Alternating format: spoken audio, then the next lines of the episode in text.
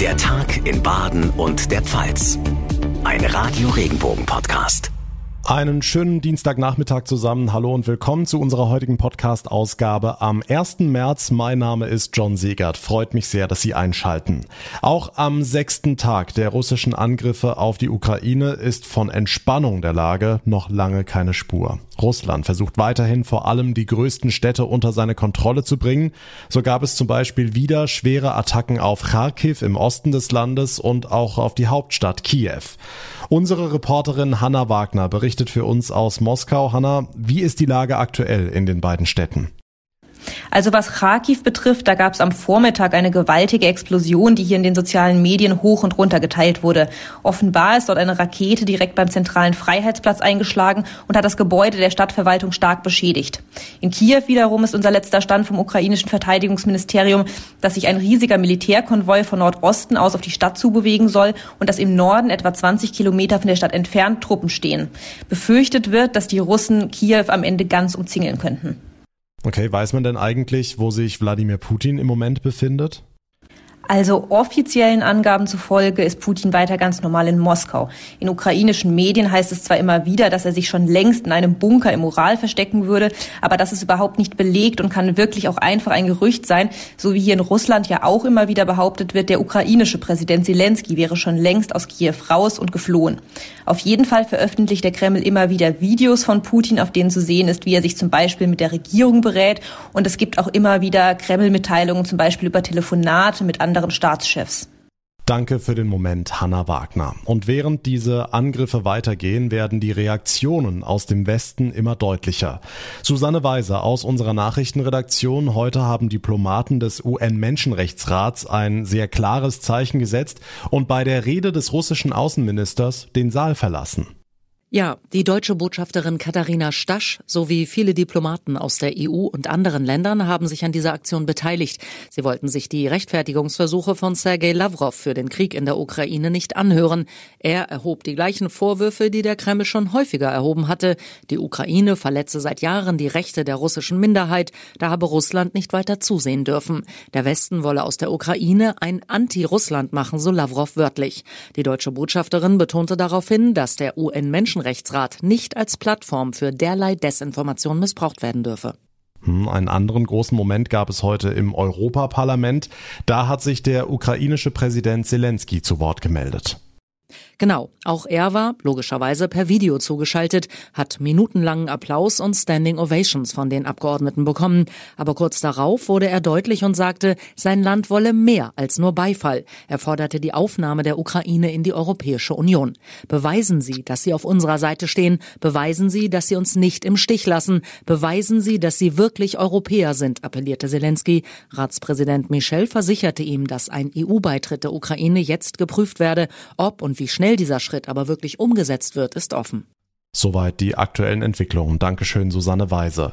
Was wirklich beeindruckend ist, ist neben dem unermüdlichen Widerstand der Menschen in der Ukraine auch der Einsatz jener Menschen, die sich gegen den Krieg engagieren. Mareike Makosch aus unserer Nachrichtenredaktion. Allein in Deutschland waren ja in den vergangenen Tagen Hunderttausende auf den Straßen. Die Pressesprecherin von Joe Biden hat das, finde ich, ganz schön mit so ein bisschen Ironie ausgedrückt und hat Putin als einen der größten Einiger der NATO gelobt. Und ja, tatsächlich ist das ja auch nicht ganz falsch. Es gibt eine riesige Betroffenheit überall auf der Welt. Die Menschen stehen zusammen, engagieren sich. Das äh, sieht man an den Grenzen zur EU, wo die Menschen herzlich aufgenommen werden. Da muss man ja schon sagen, das sind ganz andere Bilder, als wir sie ja bei anderen Flüchtlingen auch schon gesehen haben. Das sieht man auch daran, dass Organisationen und Unternehmen Zeichen setzen. Die FIFA und die UEFA haben Russland ausgeschlossen. Disney und Sony bringen ihre Kinofilme erstmal nicht mehr in Russland raus. Und in vielen Supermärkten gibt's keine russischen Produkte mehr bei uns. Aber die Ukrainer haben Internet. Ja, korrekt. Äh, dank Elon Musk muss man sagen. Seine Starlink-Satelliten, die kabelloses Internet liefern, die sind jetzt auch in der Ukraine aktiviert und vorhin kam die Meldung, dass auch die nötigen Empfangsantennen jetzt in der Ukraine angekommen sind. Da hat der Vizepremier bei Twitter ein Foto geschickt und sich bedankt. Soweit unser aktuelles Ukraine-Update, die Infos von Mareike Makosch. Und damit jetzt zu unseren Regionalreportern. Nachrichten für Rhein-Neckar, den Odenwald und den Kraichgau. Ich bin Francesco Romano. Die Städte in der Metropolregion Rhein-Neckar bereiten sich auf die Aufnahme von Geflüchteten aus der Ukraine vor. Die Stadt Sinsheim hat dem Rhein-Neckar-Kreis bereits volle Unterstützung bei der Aufnahme zugesagt. Oberbürgermeister Albrecht bittet die Sinsheimer darum, sich zu melden, wer Unterbringungsmöglichkeiten zur Verfügung stellen kann. Heidelberg hat schon vergangene Woche eine Taskforce eingerichtet und bereitet sich ebenfalls auf die Aufnahme vor.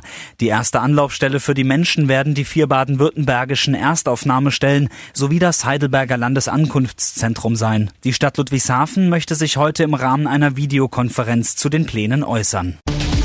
Nachrichten für den Breisgau, den Südschwarzwald und das Dreiländereck. Ich bin Tanja Burger. Nach jahrelangen heftigen Diskussionen ist ab heute die Lörracher Kernfußgängerzone tagsüber für Radfahrer gesperrt. Der Gemeinderat hatte das Fahrverbot beschlossen, um die Aufenthaltsqualität in der Innenstadt zu erhöhen. Bürgermeisterin Monika Neuhöfer-Adwitsch. In den ersten zwei Wochen wird in Anführungsstrichen nur kontrolliert und aufmerksam gemacht und ab Mitte März werden dann auch Bußgelder verhängt und je nachdem, wie schnell, wie raudiartig es ist, liegen die zwischen 15 und 40 Euro. An zwölf Standorten wurden neue Schilder aufgestellt. Außerdem werben Plakate für mehr gegenseitige Rücksichtsnahme. Nachrichten für die Region Karlsruhe, die Ortenau und den Nordschwarzwald. Ich bin Lars Brune. Der Karlsruher SC fiebert dem Pokalhit gegen den Hamburger SV entgegen. Morgen könnten die Karlsruher mit einem Sieg beim HSV ins Halbfinale einziehen. KSC-Trainer Christian Eichner. Uns muss keiner darauf hinweisen, was für eine Riesenchance das ist. Das spürt man der Mannschaft an. Das sind ja meistens die Spiele, über die man in einigen Jahren dann sprechen wird. Und ich hoffe, dass wir das Ganze um ein Kapitel bereichern können. Wir freuen uns einfach riesig auf diese Partie, auf diese Chance und wollen alles dafür tun, um den Club ins Halbfinale zu bringen. Das war zuletzt vor 25 Jahren der Fall. Dementsprechend groß ist auch die Euphorie bei den Fans. Rund anderthalbtausend werden den KSC in Hamburg unterstützen. Das Gästekontingent war ruckzuck weg. Im Krieg kennen Bomben und Raketen keinen Unterschied zwischen Soldaten und Zivilisten. So steigt aktuell auch die Zahl der Toten unter den ganz normalen Bewohnern in der Ukraine. Die USA, Europa und die NATO arbeiten mit Hochdruck daran, die ganzen Familien aus dem Kriegsgebiet sicher rauszuholen. Aber auch hier in Baden und der Pfalz nimmt die Hilfsbereitschaft zu. Es werden Sachspenden gesammelt und Wohnraum für die Flüchtlinge organisiert. In Heidelberg schaut auch der Softwareunternehmer Albrecht Metter mit Sorge in das Kriegsgebiet. Gebiet. Seine Firma Ameria beschäftigt auch 30 Mitarbeiter in der ukrainischen Hauptstadt Kiew. Zehn von ihnen konnten noch rechtzeitig ausgeflogen werden, die anderen haben sich auf den Weg aus der Stadt gemacht. Ihre Fluchtroute organisiert Meta per Computer von Heidelberg aus. Wie das Ganze funktioniert, darüber hat sich unser Radio Regenbogen Regionalreporter Francesco Romano mit ihm unterhalten. Herr Metter, vielen Dank, dass Sie sich äh, für uns Zeit genommen haben. Können Sie uns erstmal beschreiben, was macht denn Ihre Firma konkret? Also die Ameria AG äh, ist im Bereich der Gestensteuerung tätig. Wir haben ein weltweit einzigartiges System entwickelt, um ähm, mit Bildschirm ohne Berührung interagieren zu können. Ähm, das kann man sich so ein bisschen wie bei Tom Cruise Minority Report vorstellen. Äh, das ist ähm, äh, einfach magisch, wenn man eben einen Bildschirm quasi im Abstand von 10, 20 Zentimetern mit allen äh, Fingern bedienen kann und da eben auch ganz andere Sachen machen kann, als wenn man eben da auf den Bildschirm bisher draufgedrückt hat. Und die Pandemie hat uns da natürlich einen besonderen Schwung in unserem Geschäft noch verliehen. Ähm, wir haben viele Kunden, wie zum Beispiel Lego, Porsche und viele andere äh, große Konsumgüterhersteller, aber auch Handelsunternehmen, ähm, die das jetzt eben als äh, ideales Marketing- und Promotion-Tool äh, für sich entdeckt haben.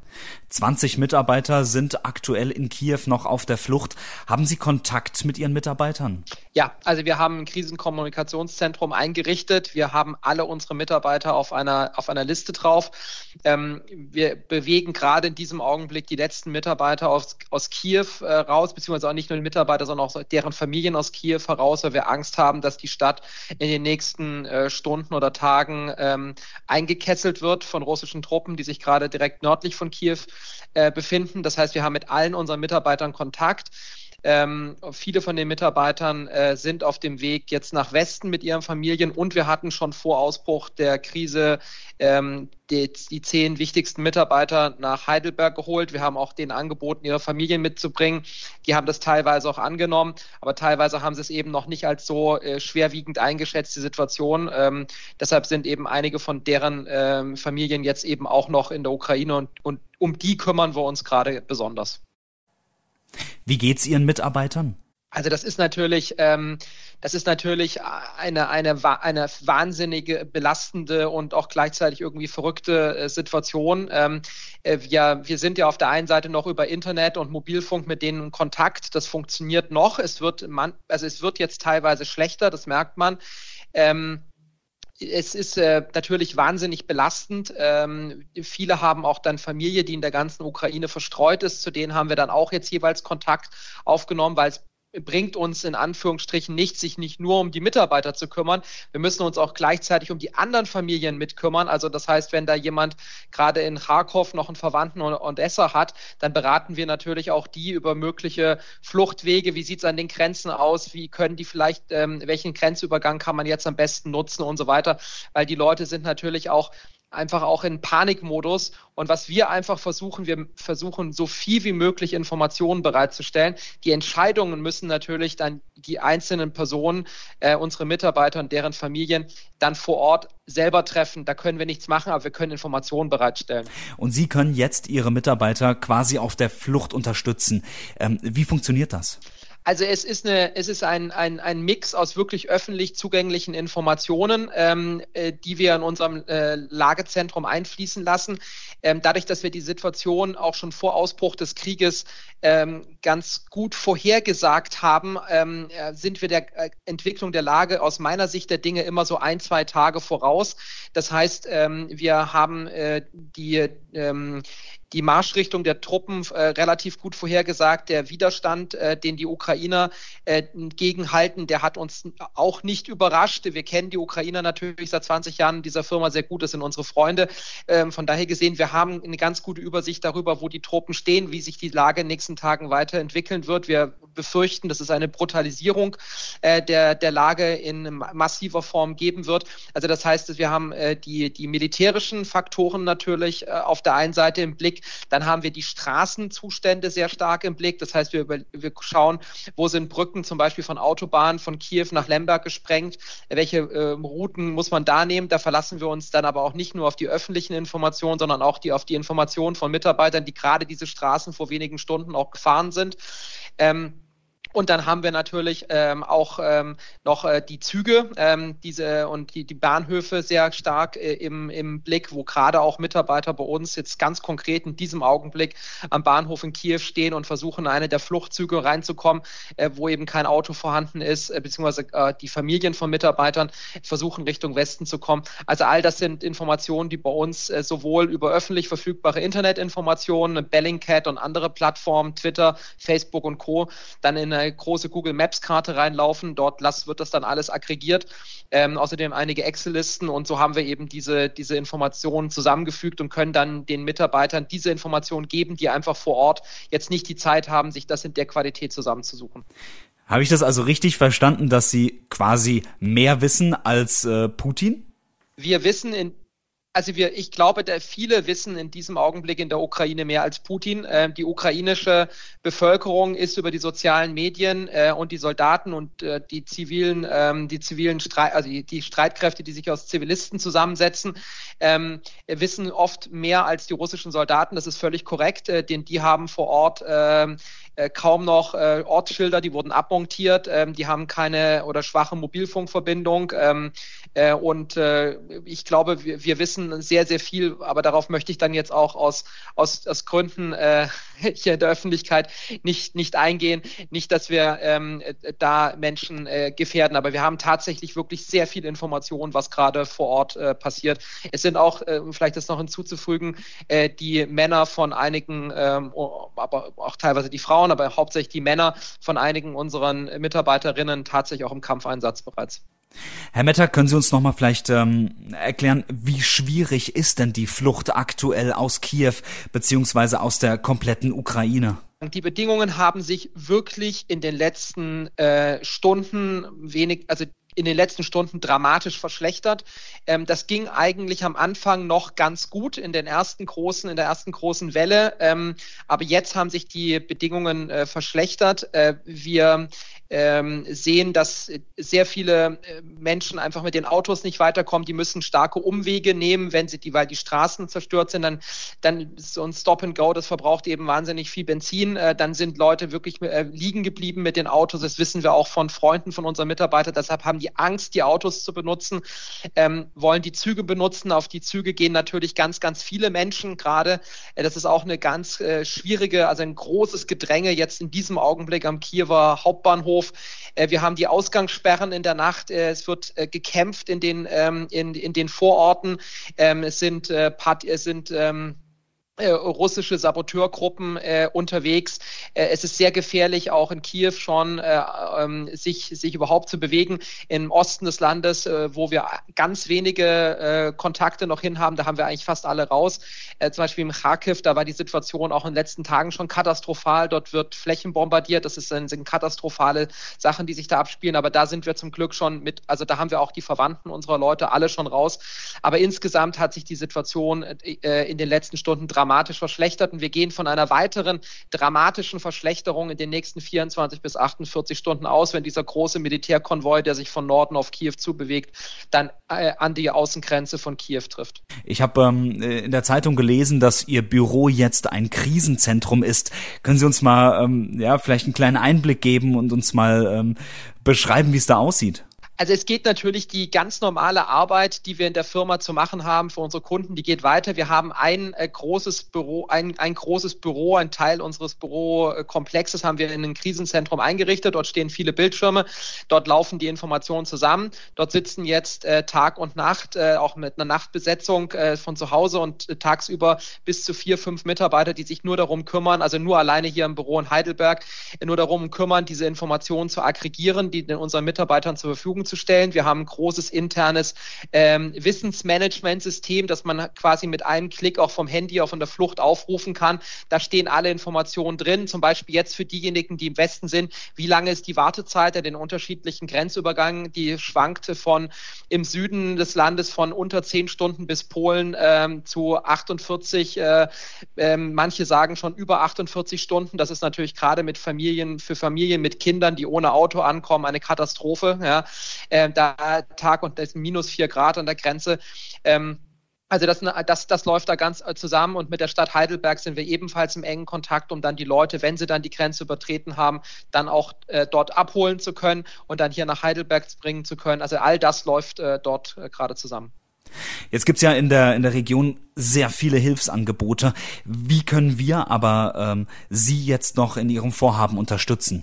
Also wir brauchen in diesem Augenblick tatsächlich Unterstützung für möglichen Wohnraum, der optimalerweise in den äh, nächsten Wochen dann zur Verfügung steht. Wir haben eine ganze Reihe von Mitarbeitern und ihre Familien, die äh, hier erstmal bleiben möchten. Die haben natürlich die Hoffnung, dass sie irgendwann zurück können. Äh, ob das geht oder nicht, hängt an diesen Friedensgesprächen, ähm, die wir nicht beeinflussen können. Wir bieten den Mitarbeitern jetzt alle Optionen an, äh, dass die hier bleiben können und dementsprechend brauchen wir natürlich Wohnraum. Und äh, wer ähm, das nicht hat, aber Geld spenden möchte, dem empfehle ich äh, die deutsch-ukrainische Gesell äh, Gesellschaft Rhein-Neckar e.V. Ähm, ist einfach im Internet zu finden. Die haben ein Spendenkonto und äh, die können Sachen super koordinieren. Sie sagten, dass die Ukraine Ihre zweite Heimat ist. Wie geht's Ihnen denn dabei, wenn Sie diese schlimmen Bilder sehen, diese furchterregenden Nachrichten hören? Ich bin traurig. Ich bin, äh, ich bin so traurig, wie ich in meinem Leben selten gewesen bin. Ähm, das ist mit dem Tod meines Vaters vergleichbar, diese Traurigkeit. Ähm, das ist äh, die, eine der das ist eine Traurigkeit, die auch sehr, sehr, sehr breit ist. Es ist ein, wir arbeiten hier alle, wir, wir tun unseren, wir machen unseren Job äh, natürlich für, in dem Sinne, dass wir denen jetzt helfen und dass wir für unsere Kunden natürlich auch weiter da sind. Das wird auch in den nächsten Wochen, Monaten machen alle weiter und beschäftigen uns, aber innerlich äh, bei den Mitarbeitern die da jetzt bei denen innerlich brodelt und ich bin halt einfach traurig, vor allen Dingen, weil es halt auch eine Katastrophe mit Ansage war, ähm, die man einfach hier im Westen nicht sehen wollte, weil man es nicht glauben konnte und ähm, deshalb, es macht alles einfach nur wahnsinnig traurig. Das Wichtigste ist in so einer Situation, dass es eben nicht nur Kollegen sind, sondern es sind vor allen Dingen Freunde. Wir kennen uns teilweise seit 15, manchmal sogar also einen seit 20 Jahren und äh, wir sind wir sind hier untereinander befreundet und wir helfen unseren Freunden jetzt in dieser Situation. Ich glaube, das ist äh, entscheidend. Herr Metter, vielen Dank für Ihre Zeit heute. Ja, vielen Dank. Und das war's für heute hier im Podcast. Wenn Sie es noch nicht getan haben, dann abonnieren Sie den Tag in Baden und der Pfalz. Geht auf jeder Podcast-Plattform. Und wenn Sie die Zeit finden, dann würden wir uns sehr über eine kurze Bewertung freuen. Zum Beispiel bei Spotify oder bei Apple Podcasts. Mein Name ist John Segert. Ich bedanke mich ganz herzlich für Ihre Aufmerksamkeit und Ihr Interesse. Wir hören uns dann morgen Nachmittag wieder. Bis dahin eine gute Zeit. Machen Sie es gut und einen schönen Feierabend. Tschüss.